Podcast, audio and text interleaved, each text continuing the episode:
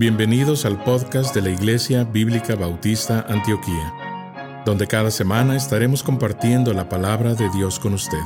Si quiere conocer más de nuestro ministerio, le invitamos a visitar nuestro sitio web en www.ministerioantioquia.com. Oramos para que el Señor Jesucristo hable a su corazón por medio de este mensaje. Segunda cosa de esta mañana entonces es versículo 12 no solo promete que podemos, podamos disfrutar de paz, pero tenemos la bendición de poder orar para protección y provisión. Versículo 12, ¿quiere leer? Porque los ojos del Señor están sobre los justos y sus oídos atentos a sus oraciones. Pero el rostro del Señor está contra aquellos que hacen el mal. A lo mejor alguien te hace el mal y si tú respondes mal, tú no vas a poder orar tampoco. Porque hay una cosa especial que dice allí, los ojos del Señor están sobre quién? Los justos. Si tú vas a ser injusto y vengativo, no puedes orar. Pero Santiago 5, 16, la oración eficaz del justo, la oración eficaz del justo puede mucho. Si quieres tener la bendición de poder orar y saber que Dios oye tus oraciones, tú tienes que ser un justo y buscar la paz y glorificar al Señor. Así el privilegio de disfrutar de paz y aquí el privilegio de orar para protección y provisión. Nota este versículo. Habla los ojos del Señor están sobre los justos. Puede pintar eso de muchas maneras, pero déjame pintarlo como padres mirando un partido de su hijo. y ve que, mira la pelota de béisbol va muy rápido hacia la cabeza de mi hijo. Ay, hijo, pero está mirando cada detalle, está mirando. Si se tropieza y cae jugando fútbol, el padre está observando y mirando si puede ayudar de alguna manera pero allí está también allí para aplaudir, ¿verdad? Uh, para bendecir. Um, hay dos casos que recuerdo de juegos que estaba por allí que veo en cortos videos de Facebook o Internet rápido porque no, no lo veo mucho, pero uno es una señorita en la competencia de cocina Parece que su papá es un cocinero profesional y parece que en esta competencia de cocina puede pedir ayuda una vez de alguna persona. Y entonces llega y tiene una dificultad y aquí se, se aprovecha de su tiempo para buscar ayuda, de buscar su papá que estaba al lado allí mirando los cocineros y quién cocinaba mejor y más rápido y él le dice, da la sugerencia de qué hacer y ella termina y gana, ¿verdad? La carrera de competencia de cocinar. Uh, es el papá mirándole, observando para si ella pedía ayuda, ¿verdad? Podría hacerlo. Uh, en otra ocasión era un señor que Uh, tenía una competencia de contestar preguntas. En la última pregunta, uh, si contestaba todo bien, podría ganar un millón de dólares. Um, no sé, en los años 60 o 70 y así ponen todavía pequeño clip, ¿verdad? Uh, del video. Y entonces, él al final realmente no necesitaba siquiera la ayuda de su papá, pero él también podría buscar cualquier persona toda la tierra para ayudar con una pregunta y todavía ganarse un millón de dólares. Y llega al final y dice, dame el teléfono, quiero llamar a mi papá para la respuesta de esto. Y él llamó y dice, papá, realmente no necesito tu ayuda. La respuesta de esto yo sé lo que es, pero quiero decirle que ya voy a ganar un millón de dólares. Así que quiero que usted sea el primero para saberlo. Entonces contestó bien la pregunta y ganó su millón de dólares. Pero hay varios que sí pedían la ayuda de su papá para poder ¿verdad?, tener ayuda y ganar su dineral uh, si necesitaba ayuda de una persona. Eso es un padre que tiene sus ojos sobre sus hijos por si le piden ayuda en algo. Si mi hijo está en partido de fútbol y se cae, dice, papi, todavía va corriendo para ayudar al niño caído, ¿verdad? Pero aquí encontramos que el papá está allí notando el peligro de un niño. Más una madre hace eso que un padre. El padre muchas veces, te has caído, levántate, ¿verdad? Pero mamá está allí mirando mucho más, pero como habla aquí de Dios como Padre, entonces encontramos que nos mira, nos cuida, notando nuestro peligro en cada momento. Y así que Él está allí para rescatar, para ayudar al momento adecuado, si es la voluntad del Señor. Pero los ojos de Jehová están sobre los justos. Cuando es un hijo justo, más el papá quiere observar y ayudar en cualquier momento que pida el niño ayuda. Pero el rostro, no solamente los ojos, pero todo el rostro se pone serio, dice, con su ira, está contra aquellos que hacen el mal o el daño. Uno que es justo como Dios, a lo mejor tiene que hacer mal a alguien en justicia, Uh, y entonces, si alguien es justo, quiere hacerle bien, especialmente en justicia. Pienso otra vez en David. Esta vez estaba guardando por todo el año unas ovejas de Naval. Y entonces Naval, súper tonto, súper cruel, su nombre Naval significaba, ¿alguien recuerda? Necio. Y así que eh, eh, al final del año dice, mira, nuestra gente tiene hambre, nos permitiría un poco de comida. Y Naval, un necio, dice, no me importa quién es usted y qué ha hecho por mí por todo un año de guardar mis ovejas, no voy a darle ni una migaja de comida.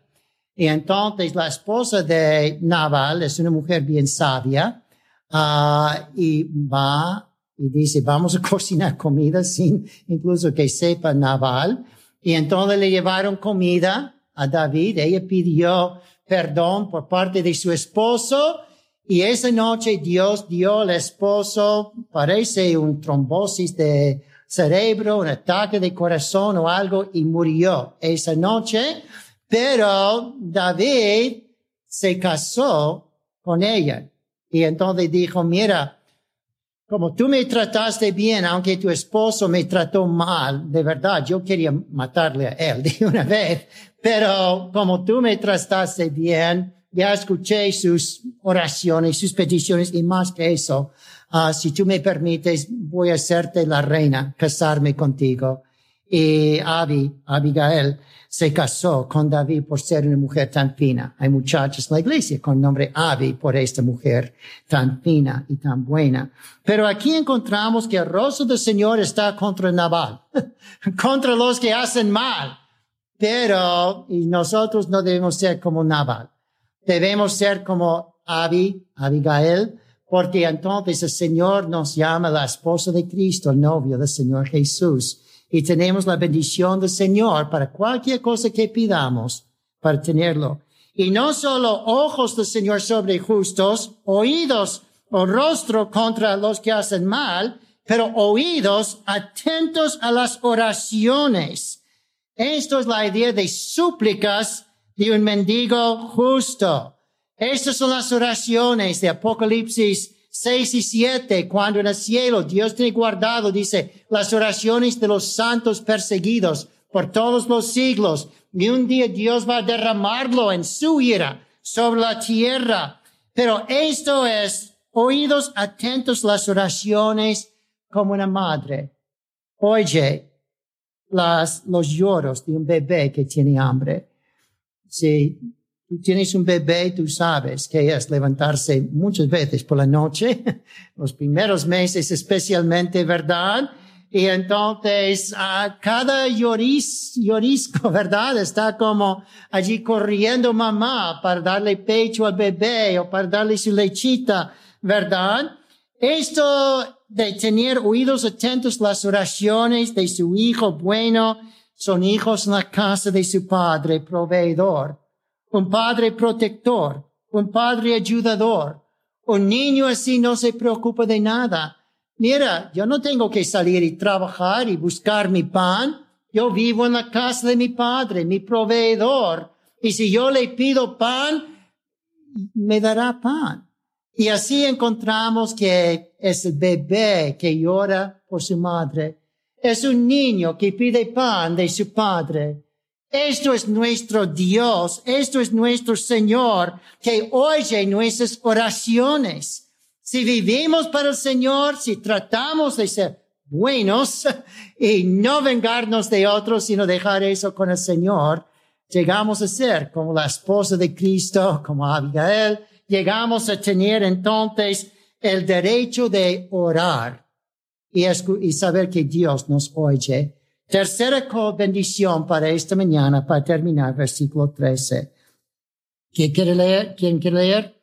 ¿Y quién es aquel que os podrá hacer daño si vosotros seguís el bien? Tercera bendición, puedes vivir tu vida sin temor. Sin temor de nada. Con tranquilidad, con paz, sabiendo que no solo tienes provisión, pero protección de Dios no hay que temer nadie ni nada cuando usted está en el cuidado del Señor. Lucas 19, 10 explica eso cuando dice Dios viene a buscar y hallar el que se había perdido. Otros textos dicen que Jesús iba por allí haciendo bien. Ese es el plan de Dios, siempre buscando hacernos bien, siempre buscando bendecirnos y protegernos. Dice en Salmo 23, su vara, su callado nos protegen y nos infunden aliento. Y la mesa del Señor está preparado, dice, en presencia de angustiadores. Allí están las ovejas comiendo en la meseta allí. Y hay lobos por allí. Pero buen pastor está allí para guardarlos. Y no se preocupen de nada. Pueden comer sin temor de nadie de nada, pero dice, ¿quién podrá hacer daño si vosotros seguís el bien? Tiene que ser seguidores del bien. Ah, hoy en día estoy aprendiendo palabras que yo no eh, eh, eh, entendí antes, son nuevas pero conocen lo que hoy en día se llaman influencers, influenciadores, ¿verdad? son muchas veces jóvenes que cantan o que hacen cosas a veces malas, ¿verdad? Pero influyen otros jóvenes, uh, ganan mucha fama por sus cantos o por su manera de hacer las cosas que otros jóvenes les escuchan. Y si ellos dicen, yo uso este perfume, todos los jóvenes quieren comprar ese perfume, tienen influencia, uh, ¿verdad? Y así los influenciadores a veces influyen para el mal. hace dos semanas, creo que era un influenciador en Nueva York, creo que era, en New Jersey, no sé dónde, por allí, uh, se puso y dijo, voy a regalar, no sé qué era, una radio, un iPod, algo, um, para todos los jóvenes que vienen y venían, pero su manera de influirles al final fue para causar un jaleo, ¿verdad? Para causar un riot, para causar una cosa tremenda. Y no sé si algunos murieron o se dañaron, pero un escándalo se levantó por allí por ese influenciador, ¿verdad? Quiere influir los jóvenes a gastar todo su dinero para, para comprar eso o otra cosa, porque ellos entonces ganan dinero por vender esas cosas a los jóvenes. El hecho es que puede haber un influenciador que es solo para ganar un poco de dinero, pero puede haber un influenciador para tratar de convencer a los jóvenes a ser comunistas, para tratar de convencerlos para ser rebeldes. Y así encontramos que eso es una cosa que hay otros influenciadores en nuestras vidas que solo han hecho bien. Mi madre era una gran influenciadora para mí, ¿verdad? y muchos buenos maestros, pastores en mi vida, otros. Y espero que nosotros seamos imitadores del bien, que otros quieren imitar lo bueno en nosotros, porque nosotros imitamos a Jesucristo, quien es bueno. Somos imitadores de bien, por eso otros quieren imitarnos a nosotros. Y eso nos ayuda en la persecución. Hay un niño en Rusia, según entiendo, que estaba perseguido y agarraron la, la policía de Rusia en los tiempos de gran persecución. Dijo, hijo, ah, vamos a matarte. No sabes que tenemos poder para matarte. Igual como Pilato dijo a Jesús, ¿no sabes que tengo poder para matarte? Jesús dice, tú no tendrías poder si, Jesús, si Dios no le dio el poder.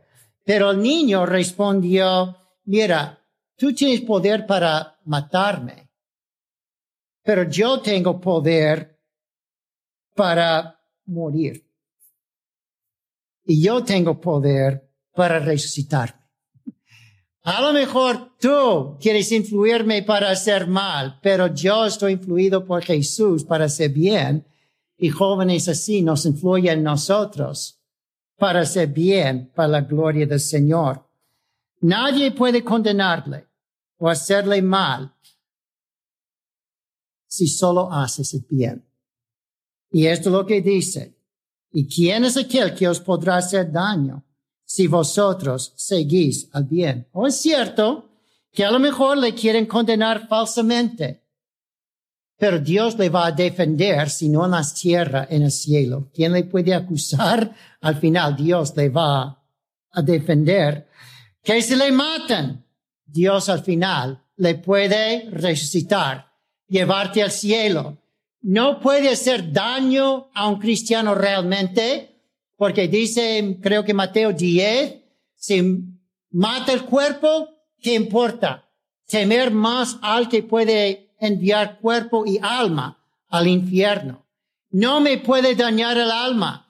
En la gran Inquisición, la Santa Inquisición, Inquisición española, dijeron, voy a condenar tu alma al infierno, dijeron los sacerdotes. Eh, muchos grandes mártires dijeron, no, Tú puedes matar el cuerpo y condenar mi cuerpo a las cenizas, pero no puedes tocar mi alma. Dios es el que cuida mi alma, tiene las llaves de la vida y la muerte.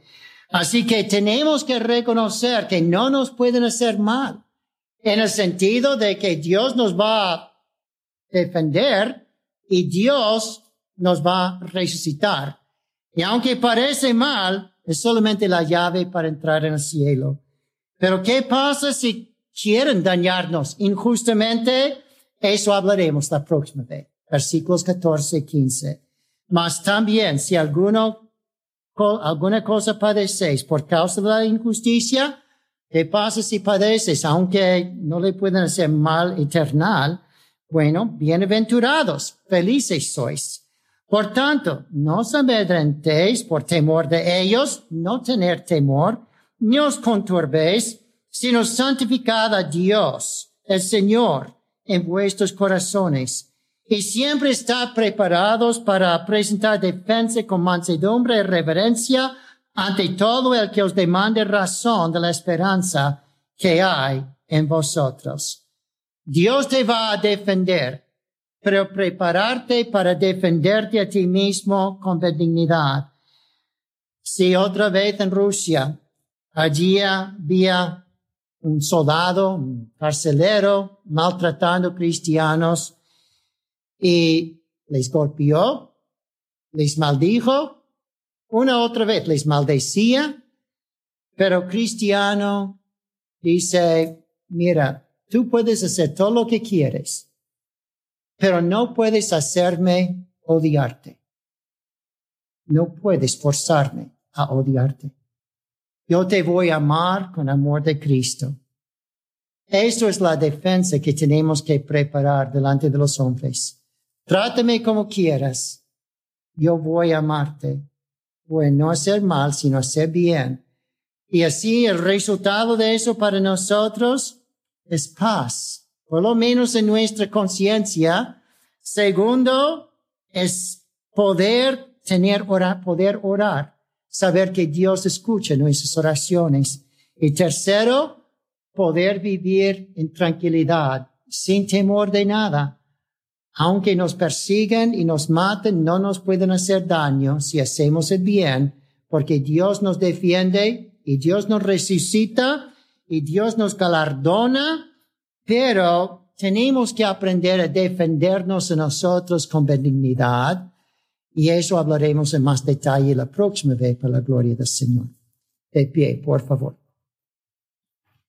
Nuestro Padre Celestial, hemos visto aquí cinco bendiciones para los que quieren ser cristianos en la tierra y ser cristianos ejemplares. Hemos visto que mm, si hablamos bien de los que nos persiguen, Dios va a hablar bien de nosotros y bendecirnos. Si nosotros podemos, Señor, tratar a otros bien, entonces vamos a tener vida abundante a pesar de muchas persecuciones. Vamos a tener paz, Señor. Vamos a tener mm, privilegio de orar y vamos a tener tu protección para no temer nada. Señor, vale la pena ser un cristiano consagrado, dedicado, lleno del Santo Espíritu para poder hacer esas cosas imposibles de hacer humanamente. Así, Señor, ayuda a cada cristiano en esta iglesia disfrutar de estas cinco bendiciones por ser cristianos ejemplares para el mundo, peregrinos en este mundo que agradan al Señor y que hacen que la gente quiera ser también ciudadanos del cielo como nosotros. En el nombre de Jesús. El predicador ha terminado su mensaje y ahora solo queda hacerle las siguientes preguntas. Estimado amigo o amiga, ¿quisiera tener la seguridad que al morir irá al cielo? ¿Está su confianza de salvación en el Señor Jesucristo? La preciosa esperanza de la vida eterna y todos los medios de la gracia de Dios para vivir una vida santa solamente se encuentran en el Señor Jesús. La palabra de Dios nos enseña, en Juan capítulo 3 versículo 16, que el amor de Dios por nosotros es tan grande que Jesús, el Hijo de Dios, murió en la cruz del Calvario para salvarnos de la condenación justa por nuestros pecados, y también resucitó de entre los muertos al tercer día. Nosotros debemos arrepentirnos de nuestros pecados y confiar en Jesús para salvarnos de la condenación justa por ellos. La Biblia dice en Efesios capítulo 2 versículo 8 que es por medio de la fe en Cristo que podemos ser salvos. Le motivamos a que se acerque a Dios con humildad, arrepentido de sus pecados y confiando en la palabra de Dios, que Jesucristo pagó la deuda por sus pecados para que usted y todo aquel que crea en Él reciba vida eterna y nueva vida aquí en la tierra para la gloria de Dios y bendición de su alma. Estimado oyente, quisiera aclarar que ninguna oración le salva a nadie. Solamente nuestra fe puesta en Jesús y su sangre derramada en la cruz. Con esto dicho, la Biblia nos enseña en Romanos capítulo 10, versículos 9 al 10, que si confesares con tu boca que Jesús es el Señor, y creyeres en tu corazón que Dios le levantó de los muertos, serás salvo. Porque con el corazón se cree para justicia, pero con la boca se confiesa para salvación. Si desea este día recibir a Jesús como su Señor y Salvador, le invito a orar la siguiente oración conmigo. Señor Jesús, confieso que soy pecador y que he pecado en contra de Dios. Hoy vengo ante ti para pedirte perdón. Creo que eres el Hijo de Dios, que moriste en la cruz del Calvario en mi lugar Fuiste sepultado y resucitaste al tercer día de entre los muertos. Este día me arrepiento de mis pecados y dejo mi vida pecaminosa para seguirte a ti. Creo que eres Rey y Señor de todo lo que existe. Hoy te invito a entrar a mi corazón y a mi vida. Te pido que seas mi Señor y Salvador. En el nombre de Jesús. Amén. Gracias por sintonizarnos. Le invitamos a conectarse con nosotros en www.ministerioantioquia.com y déjenos saber sobre su declaración de fe en Jesús.